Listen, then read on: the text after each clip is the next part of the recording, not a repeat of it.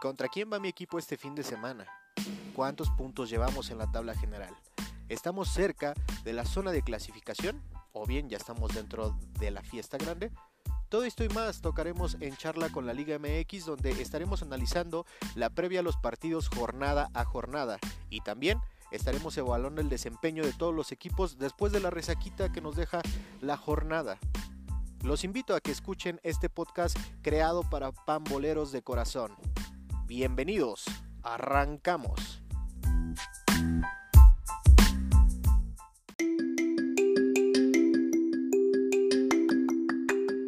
¿Qué tal amigos? Sean bienvenidos a un episodio más de Charla con la Liga MX. En esta ocasión vamos a estar tocando lo que nos dejó la jornada número 16 que finalizó el día lunes con el último encuentro entre el conjunto Esmeralda y el conjunto de los Santos. Este partido se llevó a cabo el día lunes, con ese finalizó la jornada número 16 y sin más, yo les mando un cordial abrazo, saludo a la distancia, esperando se encuentren muy bien y disfrutando de este nuevo episodio de En Charla con la Liga MX. Recuerden seguirnos en Instagram, eh, estamos como En Charla con la Liga MX y denle al podcast en todas las diferentes plataformas que aparecemos, me gusta y seguir para que podamos seguir creciendo más y llevando estos estos programas hasta sus oídos y ustedes tengan una crítica diferente a la acostumbrada. Diferente a la acostumbrada. Bien, sin más, pasamos a esta jornada número 16 donde nos dejó encuentros buenos, encuentros malos, encuentros que nos dieron la voltereta. Vamos a empezar con el equipo de San Luis contra Mazatlán. Los dirigidos por el jefe Boy, sin duda alguna andan en gran momento. Lo habíamos comentado que el partido pasado en contra de los Rayados del Monterrey le habían hecho partido y por ahí le podían haber sacado el empate. Pues el día viernes se metieron al Alfonso Lastras con un San Luis ya bastante lastimado durante todo el torneo. Eh, pues nada más se comió 5 San Luis. Se comió 5 San Luis y desafortunadamente para Memo Vázquez fue su último partido como eh, entrenador de este conjunto potosino. Memo Vázquez, que como lo comentábamos, ha tenido mucho éxito, es un buen técnico, sabemos de su capacidad, lo demostró con el conjunto de Cruz Azul, lo demostró con el conjunto de Pumas y lo ha demostrado con el conjunto de los Rayos del Necaxa. Lamentablemente no le dio tiempo, no hubo las formas de poder hacer bien las cosas eh, con el equipo potosino y pues al día viernes, al finalizar el encuentro, la directiva anunció que habían llegado a un acuerdo donde separaban al técnico Guillermo Vázquez del banquillo del club de San Luis. Lamentablemente. Y para los de Mazatlán, dirigidos por el jefe Boy, pues una versión diferente desde que llegó este al banquillo. No sé ustedes cómo vean amigos, desde la comodidad de su casa, de su coche, donde nos estén escuchando, de la oficina. ¿Cómo, ¿Cómo ven ustedes a Mazatlán? Yo lo veo desde que llegó el jefe Boy muy conectados a los chicos, Camilo Zambeso haciendo lo que mejor le gusta, que es jugar al fútbol y lo que mejor le sale es anotar goles.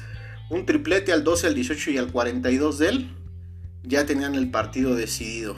Al minuto 5 abrió el conjunto de Mazatlán por la parte de Mendoza. Y al minuto 28 Aristeguieta metió el 3 goles por 0. Un muy buen partido de los de Mazatlán. Está dentro de la pelea ahí por la reclasificación pienso yo, no sé cómo lo ven ustedes, que si se mete este conjunto de Mazatlán, puta, va a ser un de verdad dolor, dolor de pelotas para los equipos que estén ahí. Les va a complicar, creo que el jefe Boy les ha venido a inyectar esa, esa experiencia y esa madurez de, de, de tener un equipo, de jugar, de tocar, de, estar bien. Tampoco hay que echar campanas al vuelo. Digo, fue San Luis, con todo respeto para la, banda de San Luis.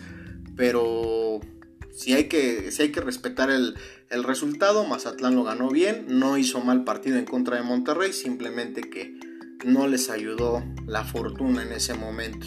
Este partido lo habíamos previsto en el episodio anterior con Toñito, que fue nuestro invitado. Eh, lo habíamos pronosticado que ganaba Mazatlán.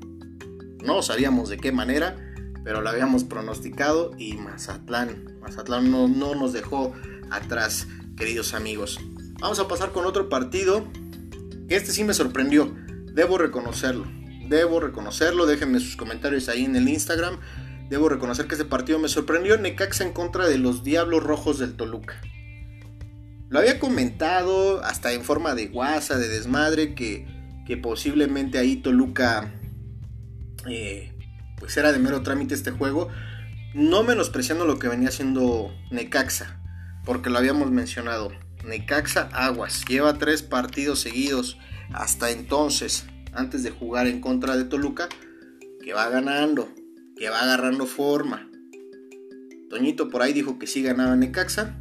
Yo había dicho que Toluca. ¿Por qué Toluca? Si bien no había jugado un partido excelente en contra de los Cholos de Tijuana, pero le había dado para poder ganar. Había tenido la capacidad de, capitalizar dos jugadas y haber marcado dos goles. Y eso es lo, es lo que hace un equipo grande, a mi parecer, queridos amigos. Capitalizó perfecto, supo atacar en el momento preciso y anotó dos goles. Pensé que con esa misma actitud y con esa misma cuestión iba a ser eh, el partido contra Necaxa. No jugó mal Toluca. Tampoco quiero decir que jugó mal Toluca. Al contrario, lo hizo muy bien. Por ahí a lo mejor Alfredo Saldívar tuvo mayor chance de poder reaccionar en los goles, sí. Pero el conjunto de los Diablos Rojos no jugó mal. Eh, tan no jugó mal, tan no jugó mal que empezaron ganando en el partido, amigos. Al minuto 18 abrieron el marcador los dirigidos eh, por el señor capitaneados, perdón, se me fue la palabra, capitaneados por el señor Rubén Zambuesa, abrieron el marcador al minuto 18 y al 31 los rayos del Necaxa por la vía de Pacerini marcaron el empate. El empate, el minuto, esto fue el minuto 31. Al 61 Bilbao le dio la vuelta y al 72 este que les mencionaba, dirigidos capitán en la cancha por el señor Rubén Zambuesa que ha sido muy criticado, que esto, que el otro, que ya está viejo, que... Pero cómo le pega la bola, ¿eh? Al minuto 72 el señor Rubén Zambuesa marcó el gol del empate. Y cuando parecía que de verdad, ¿eh? Todos nos íbamos con el empate, decíamos, no, pues no pasó nada. Pues, ¿qué creen? Que llega nada más y nada menos que el señor Sendejas al minuto 91 y con esto le da los tres puntitos a los dirigidos por el profe Cruz que lograron su cuarta victoria consecutiva. También lo había comentado en el episodio anterior, que pues aguas con Necaxa, ¿eh? Lo había comentado, dije aguas con Necaxa, se llega a colar ahí a la fiesta grande y puede ser el caballito negro de varios equipos, el que ponga a pensar a muchos técnicos y aguas, aguas. El conjunto de verdad en Necaxa viene haciendo las cosas muy bien. Mis felicitaciones al profe Cruz, a la afición de Necaxa, y a toda la banda ahí de, los rayos del escuadrón que se llaman de ahí, se hacen llamar la gente del Necaxa. Un saludo, enhorabuena, cuatro partidos ahí que los han metido en la pelea y pues esperemos que se meta y que dé un buen espectáculo recordando aquel Necaxa de los 90 con el señor Alex Aguinaga y toda su banda que nos, nos ilusionaba, aunque no le fueras al Necaxa, te emocionaba ver esos, esos rayos del señor Manolo Lapuente y del señor Raúl Arias. Ahí coméntenlo también en el Instagram, a quién le tocó ver eso, qué recuerditos tienen, a los que le vayan al Necax igual únanse con nosotros ahí para comentar qué transita con ese, con ese Necaxa. Bueno, este partido pues sí, sí yo había puesto que ganaba el Toluca, por lo que ya había mencionado, pues me falló, me falló el Diablo Rojo, le ganó el Necaxa en un muy buen partido. Pasamos a otro partido amigos, Tijuana en contra de Pachuca qué partido, ¿no? Habíamos pronosticado que pues los manda bien. los trae ahí una y sigue habiendo semana tras semana estos comentarios de su técnico de San Lorenzo, que sí sí, que si no, en Argentina ya dicen que sí, que ya pidió algunos jugadores.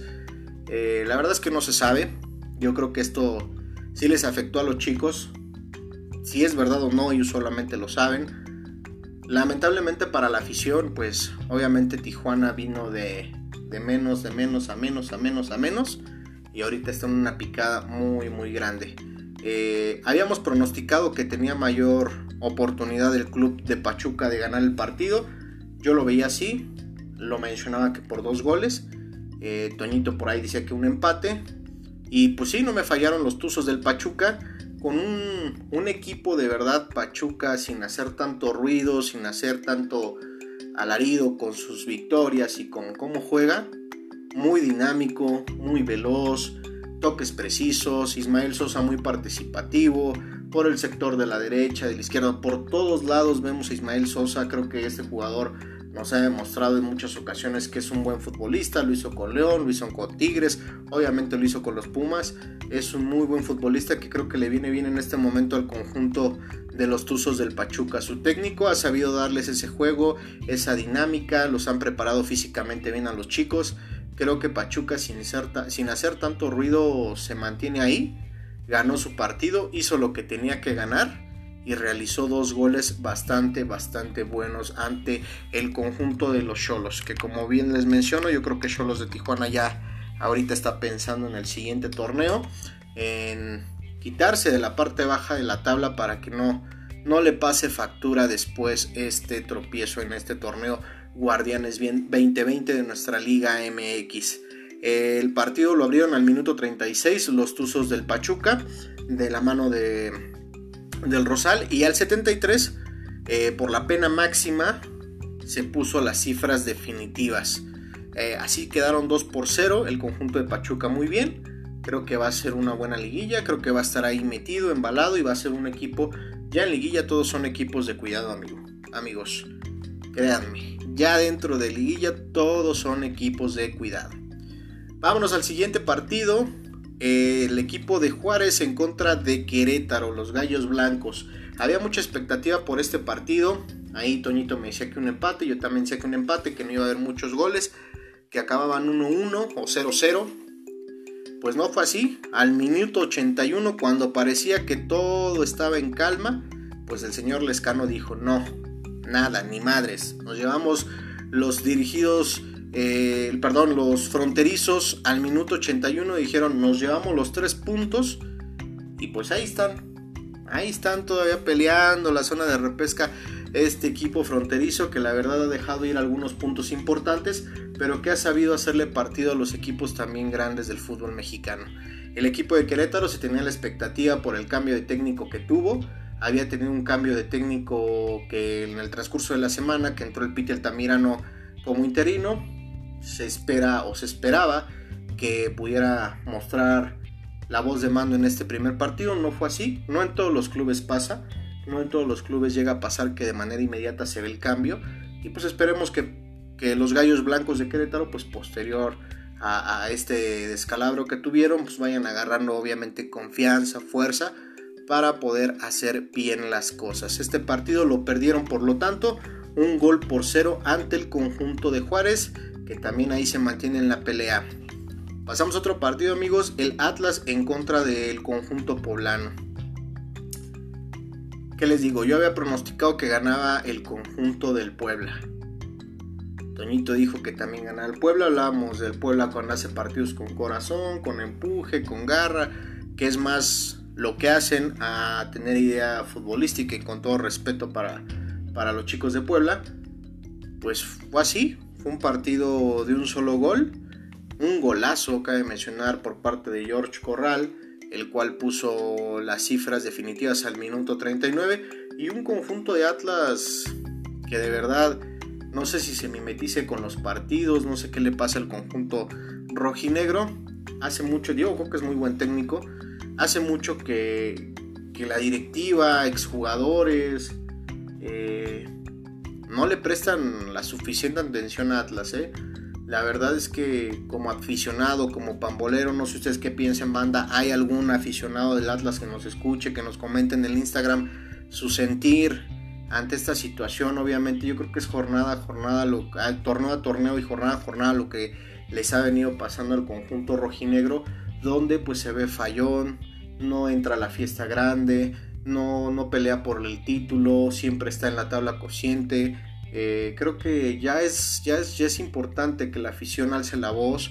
Este conjunto histórico del balompié nacional, pues sí merece, merece estar siempre en la pelea por el título, ¿no? Siempre en la pelea, sobre todo porque comparte plaza con un equipo grande y muy popular como lo es Guadalajara.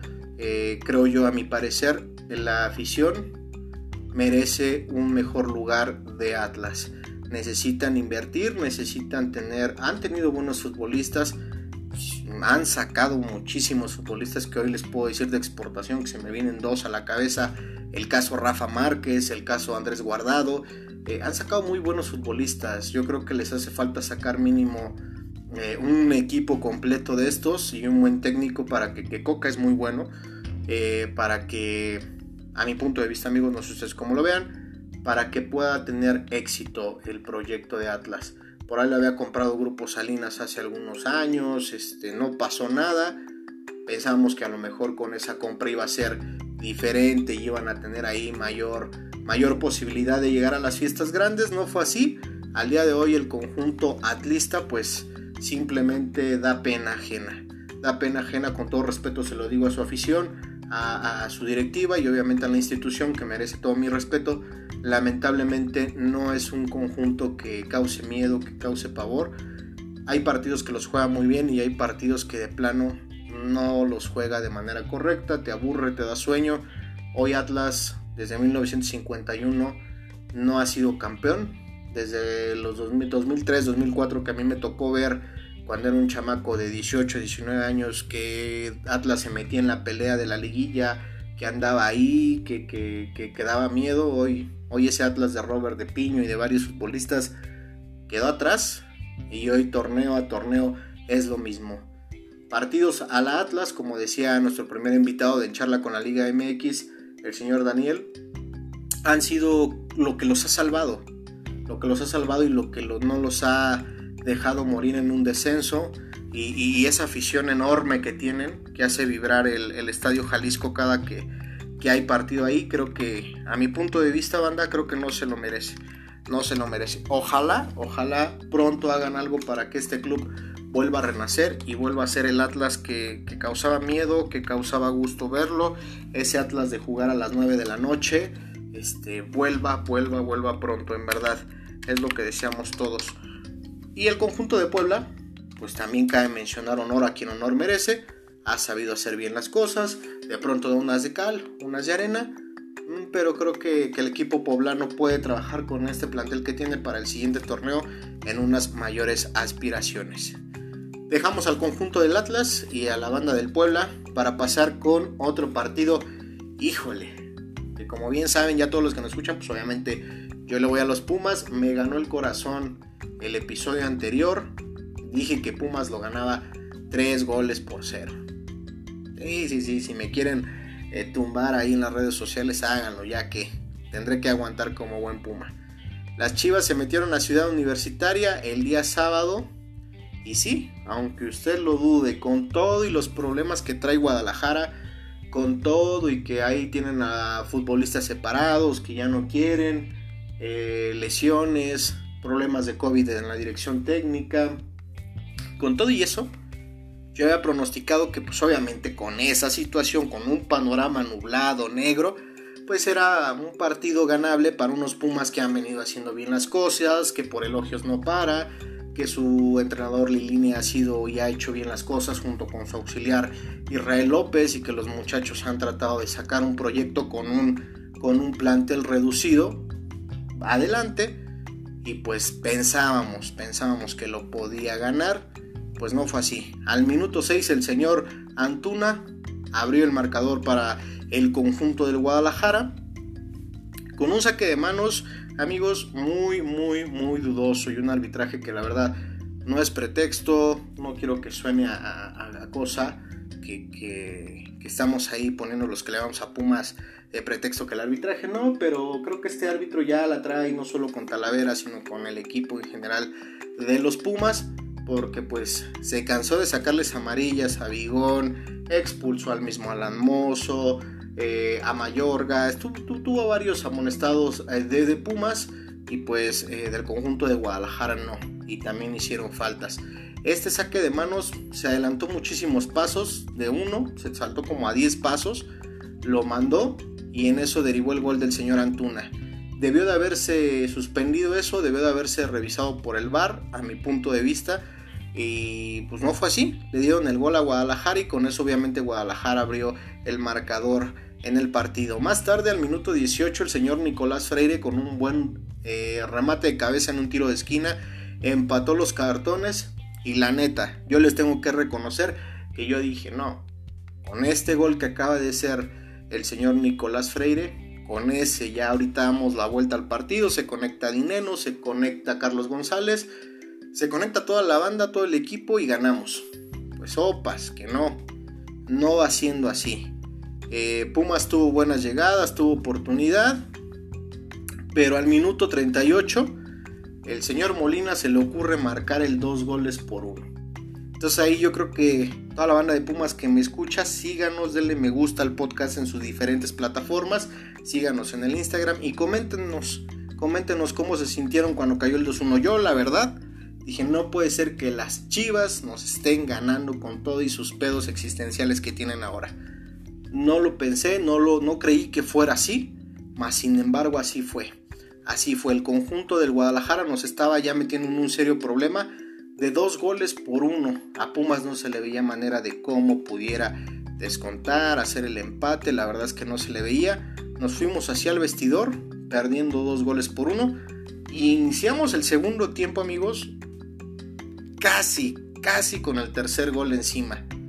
Por ahí la falló el futbolista de Chivas frente al marco, pero casi nos marcaban el tercer gol y ese sí hubiera sido una derrota de dolorosísima por lo que venía pasando Guadalajara, aunque Guadalajara creo que es el mejor partido que le he visto. Ahí la banda de Chivas que me saque, que me saque de, dudas.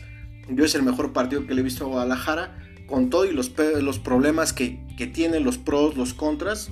Para mí el mejor partido de Guadalajara que, supo dar eh, en, el, Ciudad Universitaria.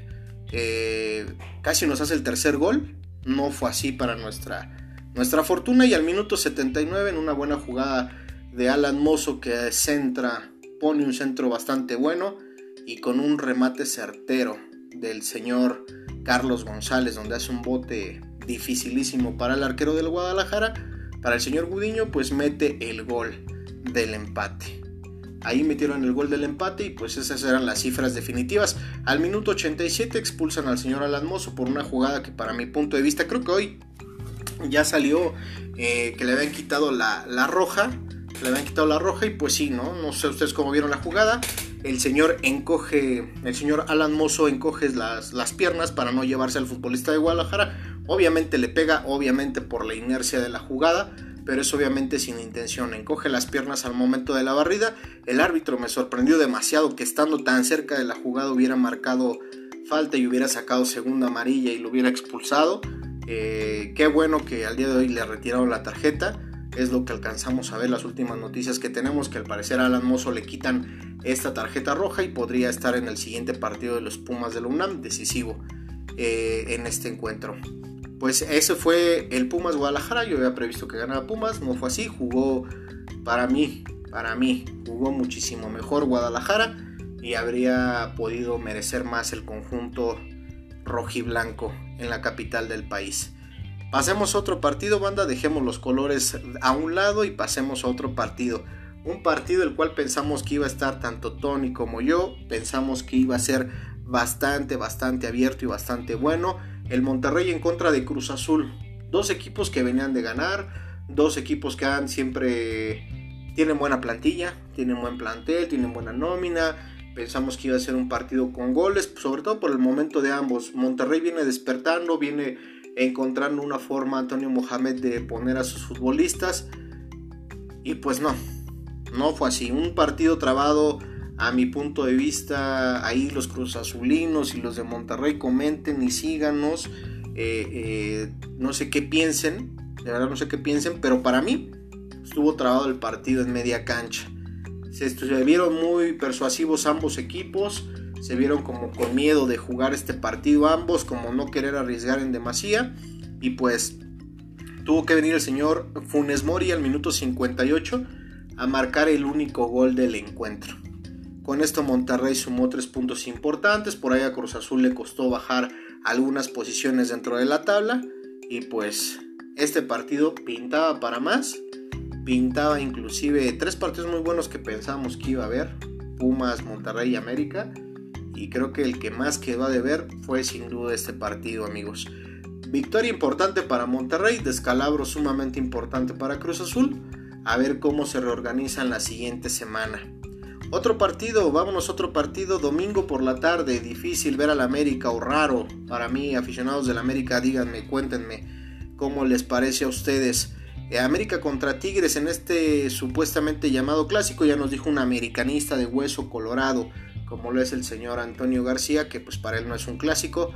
Por ahí otros dicen que sí es un clásico, unos que se cambiaron de un equipo y le van a otro, dicen que sí es, sí es un clásico. Eh, para mí tampoco es un clásico, creo que le hace falta mucho, mucho, mucho para ser un clásico. Son dos equipos grandes. Claro que sí, América tiene una grandeza enorme por sus títulos ganados en nuestra liga y Tigres, como lo mencioné en, episodios atrás, ha sido y está haciendo su propia historia y formando la grandeza de esta institución. Pero si va a dar partidos como los que dio el día domingo, pues difícilmente seguirá acrecentando esa, esa grandeza. Esa grandeza se mide en títulos y creo que difícilmente lo podrá hacer si sigue así. América muy bien. América creo que se saca una palomita. Le pondría yo un, 8.5 al América de calificarse. La defensa creo que nos sigue quedando a deber muchísimo del conjunto azul crema. Creo que ahí Miguel Herrera tiene que trabajar demasiado todavía a, a encara a lo que viene ya el lugar asegurado en la liguilla. Creo que ahí el Pío Herrera tendrá que trabajar porque es su talón de Aquiles. Y el conjunto de Tigres, pues pensamos, yo lo di como ganador el partido pasado, el episodio pasado, perdón, lo daba como ganador porque hombre por hombre pues sentía yo que tenía más plantel Tigres y que podía hacer la hazaña que hizo 15 días atrás de venirle a ganar a Cruz Azul dos goles por cero. No fue así, el conjunto de los Tigres eh, no supo valer su, su renombre, por así decirlo, hombre por hombre no lo supo valer y América sí supo valer la grandeza del escudo que porta. América sí lo supo hacer, América estuvo eh, siempre tocando la pelota, haciendo ver mal al conjunto de, Ricardo el Tuca Ferretti, que pues simple y sencillamente pues como que venía un 0-0, como que no traía ganas como que de ganar y pues definitivamente dijo no, mejor me congelo. El conjunto del América eh, sacó su mejor versión y al minuto 42 Córdoba marcaba el primer gol del partido. Argüelles al minuto 86 marcaba el dos goles por cero. Y cuando creíamos, amigos y banda del América y de los Tigres que nos están escuchando, que era todo, pues no, el francés Guignac, André Pierre Guignac dijo no, ni madres, metemos un gol, lo metieron y ahí fue cuando vi a Tigres bien. Ahí Tigres empezó a desbocarse hacia arriba con todos los minutos agregados que dio el árbitro de este partido como que decíamos, no manches, ya se está poniendo bueno el encuentro, se está poniendo sabrosón, eh, va a empezar ahí como que ida y vuelta, ¿no? Pues sí, Tigres sí lo hizo así, pero también Tigres dio espacios y eso le costó a la larga de esos minutos que dio el árbitro, pues en ese momento, en ese momento, al minuto 95, que creen que apareció el señor Córdoba y les dio el 3 goles por 1. Con eso se terminó el partido en cuanto anotaron el gol, festejaron los de las Águilas del América y se terminó el partido. Tres puntos importantes para los de Cuapa. Con esto ya están en el segundo lugar, amarrando su lugar asegurado en los primeros cuatro en la liguilla. Y pues bueno, esperar que ganen su siguiente partido para poderlo asegurar más, ¿no? Y que se combinen los resultados. Hoy en día ya tienen su boleto asegurado y pues el conjunto de Miguel Herrera. Escuchaba yo unas declaraciones, banda, no sé ustedes cómo las vean. Yo las escuchaba por parte de Miguel Herrera en diferentes medios que decía que hay que tenerle miedo al conjunto azul crema. Con todo respeto para toda la banda de la América que nos escucha, yo creo que hay que tenerle miedo a todos los que se cuelen, no al América. Todos son peligrosos, todos son asertivos, todos quieren ganar, todos, todos los que vayan a entrar tienen la visión de ser campeón. Quieren ser campeón, porque por eso están entrando. Creo que ahí Piojo Herrera sufre un poquito de ego y créanme que lo ha apoyado y ustedes escucharon el episodio atrás donde le di el voto de confianza por las, por las lesiones, por lo del COVID y todo esto. Pero creo que estas declaraciones si están un poquito fuera de lugar, creo que tiene que ponerse a trabajar en la defensa, porque por ahí es donde cuestan partidos, mi querido Piojo, y, debes, de, debes de ser humilde y ante todo respetar a los que vienen, porque yo creo que todos le debes temer a un Pumas, le debes temer a un León, que es el mejor equipo del torneo, en todos los ámbitos, le debemos temer a un Rayados que despierta, a un Tigres que si se mete puff, ¿para qué te cuento? Definitivamente todos son de miedo, todos, todos los equipos son de miedo. Yo creo que aquí Miguel Herrera se saca un tachicito esta semana por haber dicho eso. Yo sé que la banda del América me va a pedrear y va a decir, ay, no manches, pero, pero hay que ser sencillos y humildes hasta que no se nos den las cosas. Vamos a pasar con el último partido, amigos. El último partido León en contra de Santos, este que les comento que fue el último partido de la jornada 16, que se llevó a cabo en el estadio de los Panzas Verdes. Lo comentamos, lo comentamos en transmisiones atrás, que el conjunto de, de León se iba a dar o se podía dar sin mayor problema el lujo Nacho Ambriz de descansar futbolistas, de darles oportunidad a nuevos futbolistas, de poder en, pues, probar, ¿no? Como un refresco por si alguien se me lesiona, por si alguien le dio un calambre en algún partido y se lesionó, pues podía hacerlo. Pues no, León se lo tomó muy en serio. León dijo, no, señores, yo juego bien, juego con mis muchachos que he venido haciendo bien las cosas.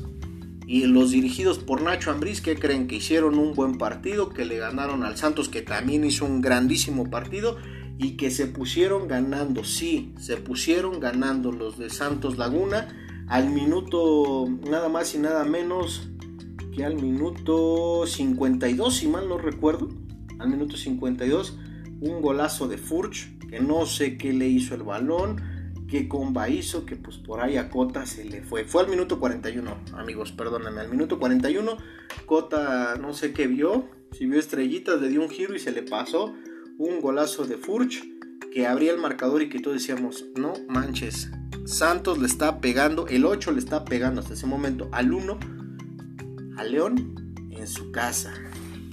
¿Qué onda? Decíamos todos, ¿no? Eh, más tarde, ahí sí ya, al minuto 52, pues Montes también con un golazo le pegó al balón, un golazo empató, empató ahí las cifras, pero se fue perdiendo León al vestidor, ¿eh? Se fue perdiendo León al vestidor. Yo creo que Nacho Ambriz ahí habló con los muchachos, no nos confiemos, tenemos que sumar tres puntos. La importancia para Nacho Ambriz y obviamente para el conjunto Esmeralda, pues cerrar como máximo, máximo, máximo líder. Eh, al minuto 52, como les digo, Montes anotó un golazo que empataría el partido y al minuto 71 Ramírez pone el cerrojazo final del marcador, dos goles contra uno más, más, mm, bueno, al terminar el partido, como dato curioso, pues obviamente ahí hubo problema entre los futbolistas de ambos equipos, empezaron a decir de cosas, había jalones, había de todo dentro del túnel que dirige hacia los vestidores. Al momento de esta emisión no sabemos qué fue lo que pasó, pero sí, sí hubo un reporte arbitral, el cual obviamente incluye a varios futbolistas tanto de León como del conjunto de Santos. La verdad un buen partido, un buen partido. Creo que León ahí, ahí pone, pone la mano y dice yo hasta ahorita, hasta esta jornada 16 soy el número uno. Creo que es un equipo que si fuera por merecimiento, pues obviamente ahorita ya le estaríamos brindando el trofeo de la Copa del Guardianes 2020 de nuestra Liga MX. Pero lamentablemente se tiene que jugar un certamen bastante bueno, bastante chido, bastante chévere que a todos nos pone contentos que es la liguilla del fútbol mexicano. Y así se nos fue la jornada 16 amigos con estos resultados, con estos partidos, algunos con sorpresa, otros sin sorpresa, algunos que sí nos regalaron un golecito el cual pensamos que no iban a hacer más, que iba a ser un empate, pues no, nos dieron la sorpresa. Y pues les voy a decir cómo quedó la tabla general al cierre de la jornada 16. El conjunto de los Panzas Verdes de León, como todos sabemos, cerró en primer lugar con 39 unidades. El conjunto de las Águilas del América cerró en segundo lugar con 31 puntos. El tercer lugar lo ocupa el conjunto de los Pumas de la UNAM, con 29 unidades. El cuarto lugar, el Cruz Azul con 29 puntos. El quinto lugar lo ocupa Monterrey, igual con 29 puntos. Estos tres tienen 29 puntos, pero pues, obviamente la diferencia de goles ahí es lo que los mantiene en 3, 4 y 5. El conjunto de los Tigres con 27 unidades ocupa el sexto lugar. En el séptimo lugar lo ocupa el Pachuca con 25 puntos. El octavo lugar las Chivas Rayas del Guadalajara con 23. En la novena posición el conjunto de Santos Laguna con 22 puntos se quedó ahí. Y en el décimo lugar el conjunto de los Hidrorrayos del Necaxa con 21 unidades. el conjunto de los Diablos Rojos de Toluca en la pelea con 20 unidades después de la derrota contra Necaxa y el conjunto de Juárez que se metió con esta victoria ante el conjunto de Querétaro que llegó a 18 puntos. Puebla con 17 en el treceavo, en el catorceavo Mazatlán con 16, le sigue Tijuana con 15, en el lugar 15 con 14 puntos, en la 16 el conjunto del Atlas con 13, en la 17 el conjunto de Querétaro con 12 y en la 18 el conjunto de San Luis con 11 puntos.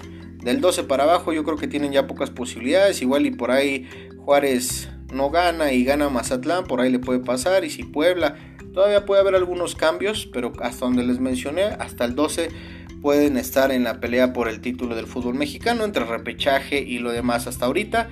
León, América, Pumas y Cruz Azul estarían de forma directa dentro del certamen de la liguilla del balompié nacional.